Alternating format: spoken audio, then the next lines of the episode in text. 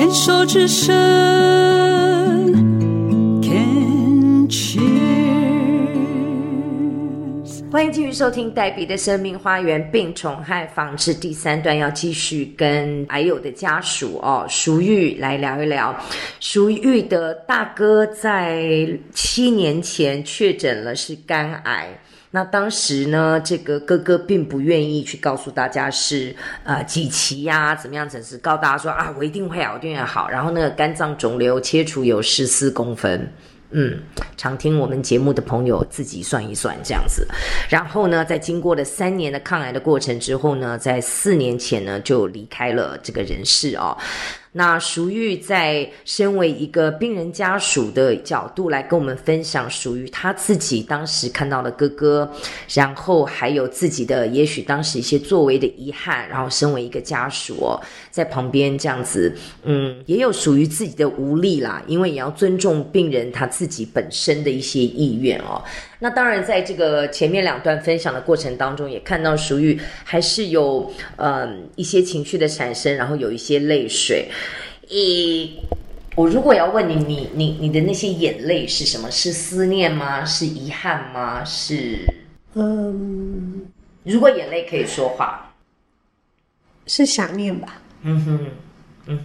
而且你前面有说跟哥哥只差一岁嘛，对不对？你看，因为事情到现在都已经四年了啊、是啊，哥哥走了四年了。我最记得就是我自己在历经这种亲人离世的痛的时候呢，很多的朋友就想说：“哎呀，你你你你不要难过啦，排排，你不要难过啦，加油加油啊！得，呃，时间是最好的疗伤啦。”我心我其实心里很想骂人。我跟你讲，我只有几个朋友，个位数，其中一个就是陶小青，陶姐就跟我讲说：“嗯，我知道你现在很难过，然后你这个痛可能一辈子都不会消失。”哦，那但是呢，呃，你现在有什么样的情绪，就让它来，因为你越难过，你越悲伤，就越代表你爱他，你在乎他。因为如果你不在乎的话，不会这么痛。哇，那个时候听到了这个话，我真的觉得啊，我是被理解的，我是被有人知道这个痛，而且。其实你不要告诉我说，哎，时间过了就好了啊，这会疗伤。他其实不会的。所以其实我现在有时候碰到很多朋友，就是家里有一些这个生离死别的时候，我都会跟他讲，我说我要你顺变，顺应着这人生的变化，但是我不要你节哀，因为我个人认为节哀是不健康的一件事情。因为当你在忍住悲伤、故作坚强，你心里就是有痛，你心里就是有这个悲伤，然后你不去抒发，它就往内了，它就锁在身体里了。那当然，我们的抒发不是要叫你说歇斯底里、鬼哭神嚎，那个抒发绝对是用很多的方法。我个人认为有很多的方法，甚至健康的方法可以让你抒发。其实我觉得眼泪是超排毒的一个东西，大家不要怕流眼泪。哦，对不对？是我我在有一本书上面写说，他是写眼泪里面有真理，只是我们忘记真理是什么，所以我们心里面的眼泪会流下来，让我们去发现我们真正要的是什么。我以前我小时候不会哭，然后我拍戏的时候，每次要我一看到我知道我的剧本里有哭戏，我都先去跟导演自首。导演，我不会哭。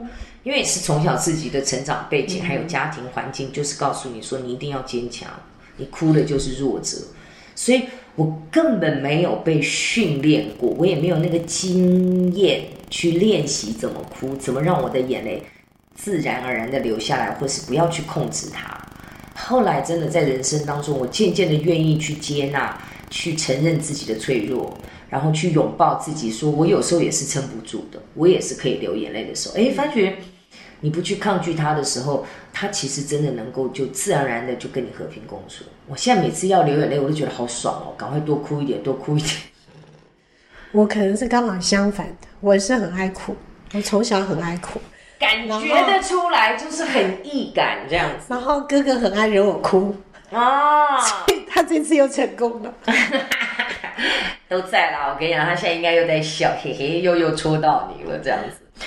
好，我们上一段啊、有跟淑玉聊到，在结尾的时候有说过啊，哥哥呃，其实很早就就进入慈济啊，成为慈济人，应该也是一个非常投入的志工哦。是啊，那你自己本身是基督徒，是那你在当时哥哥生病的那三年当中，你有尝试着用你的宗教或者是你的主耶稣基督去帮助他吗？有没有直接跟他讲过，或者是那他自己的在他抗癌的过程当中，他是怎么样运用他的宗教给予他一些力量嘞？我们其实父母给我们的就是自由，尊重每个人的信仰，嗯甚至于工作他想要做什么就做什么。嗯所以他进入慈济了以后，其实他因为他两个小孩都念慈济，啊，所以甚至于最后我那个子女，其实他就是念慈济互转，所以他就在那边可以直接照顾他，这是我觉得非常感动的地方。嗯哼，他其实已经有预备好他接下来的去路，嗯。所以那些慈济的呃师姐师兄们其实也非常关心他。嗯然后他们在慈济有去辅导青少年，所以他其实也有那些学生跟他很舍不得，所以他的名字叫超，他有一个名字里面有一个叫超，所以他们叫他超人爸爸。哇，嗨，那我会觉得说，他从小真的就是超越我们理解的，因为他就是带领我们长大的那个哥哥。对，其实比较失落，应该是说这个带领你的那个人不见了。嗯。哎，有一点顿失依靠的那种感觉。对，然后不是说平常怎么样，实质上依靠他，就是他他他应该都在啊。是，所以我觉得那个失落是，呃，就像你说，他那个是时间慢慢去填满的，因为他这么长时间一直在那里。嗯对，然后信仰的部分，因为我我念马戒以后，我就觉得，哎，这个基督的信仰是我需要的。哦您自己本身也有护理背景，对，所以我们在过程当中就开个玩笑，就是比如说我们打个电话啊，然后可能我妹妹就是说阿弥陀佛，我就跟她说耶稣爱你。所以我们没有宗教的冲突，只是最后每个人选择什么样仪式来走人生最后一段，我们也只能尊重每个人的想法。哦，我很羡慕哎，因为其实我自己对于呃个人的信仰哦，我认为信念比信仰重要。信仰有时候只是一个外在的人为的一个框架而已。那我是相信万流归宗。那当然，每个宗教有一个每个宗教的主张啦。那我也看过周边很多的朋友，甚至亲戚，就是看了会很难过。就是呃，家长走了，然后兄弟姐妹之间为了各自的宗教信仰，然后没有去尊重呃逝世者的一个意愿，照他的意愿就去帮往生者或者是以以以过世的家人去按照活着的人的宗教信仰去办了一个一个告别式，你就想说，这个妈妈。从头到尾一辈子都在阿弥陀佛的啊，为什么最后会变成一个基督教的仪式，或者是说什么什么什么什么？就当然也有反过来的啦。后来其实人生走到现在这个阶段，就像你讲的，就是说尊重尊重所谓的往生者，或者是尊重他自己个人的意愿。那我其实真的觉得。告别式真的也是做给在世的人的一个安慰的动作。如果我们真的要真的这样讲开的话，你认为嘞？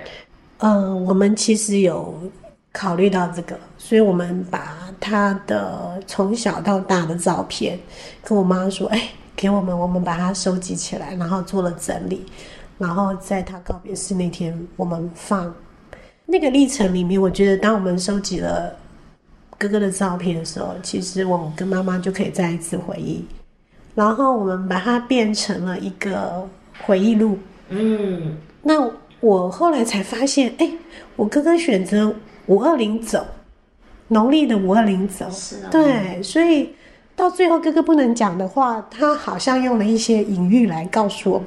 怎么说？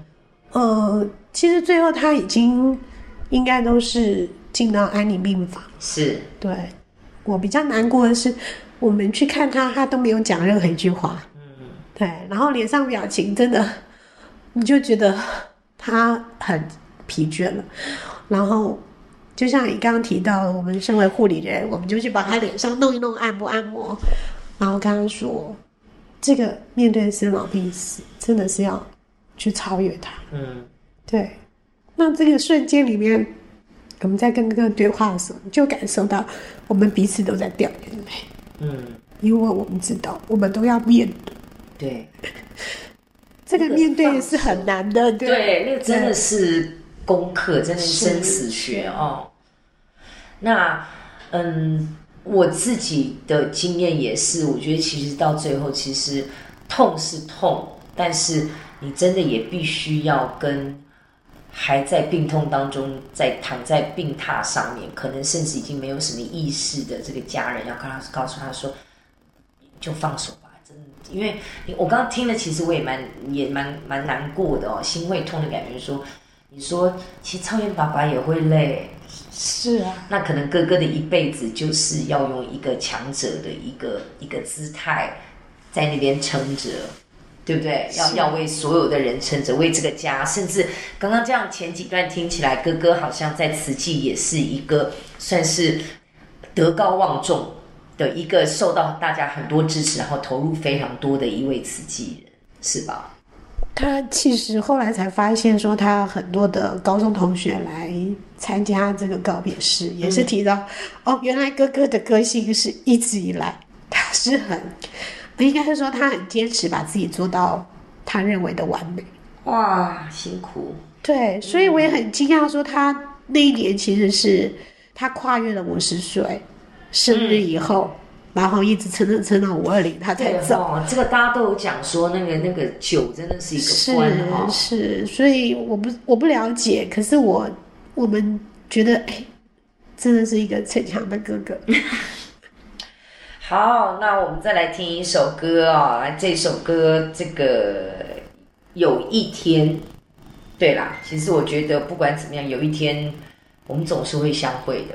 哦，不管是在什么样的情境、什么样的一个状况之下，有一天大家总是会聚到一起的，所以其实也不用担心，也不用害怕。我记得我妈走的时候，竟然跟我讲一句话，是她说：“她说你不要怕，我都不怕了，我都准备好了。”他自己叫说：“你要勇敢，你你不要怕。”他叫我不要怕，我想说，哎，躺在那人是你，怎么会是你叫我不要怕这样子？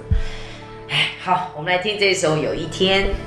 有一天，你若觉得失去勇气，有一天，你若真的想放弃，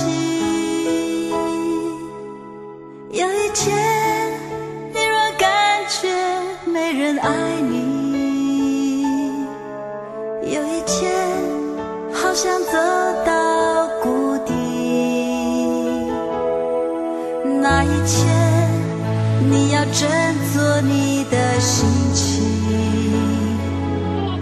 那一天，你要珍惜你自己；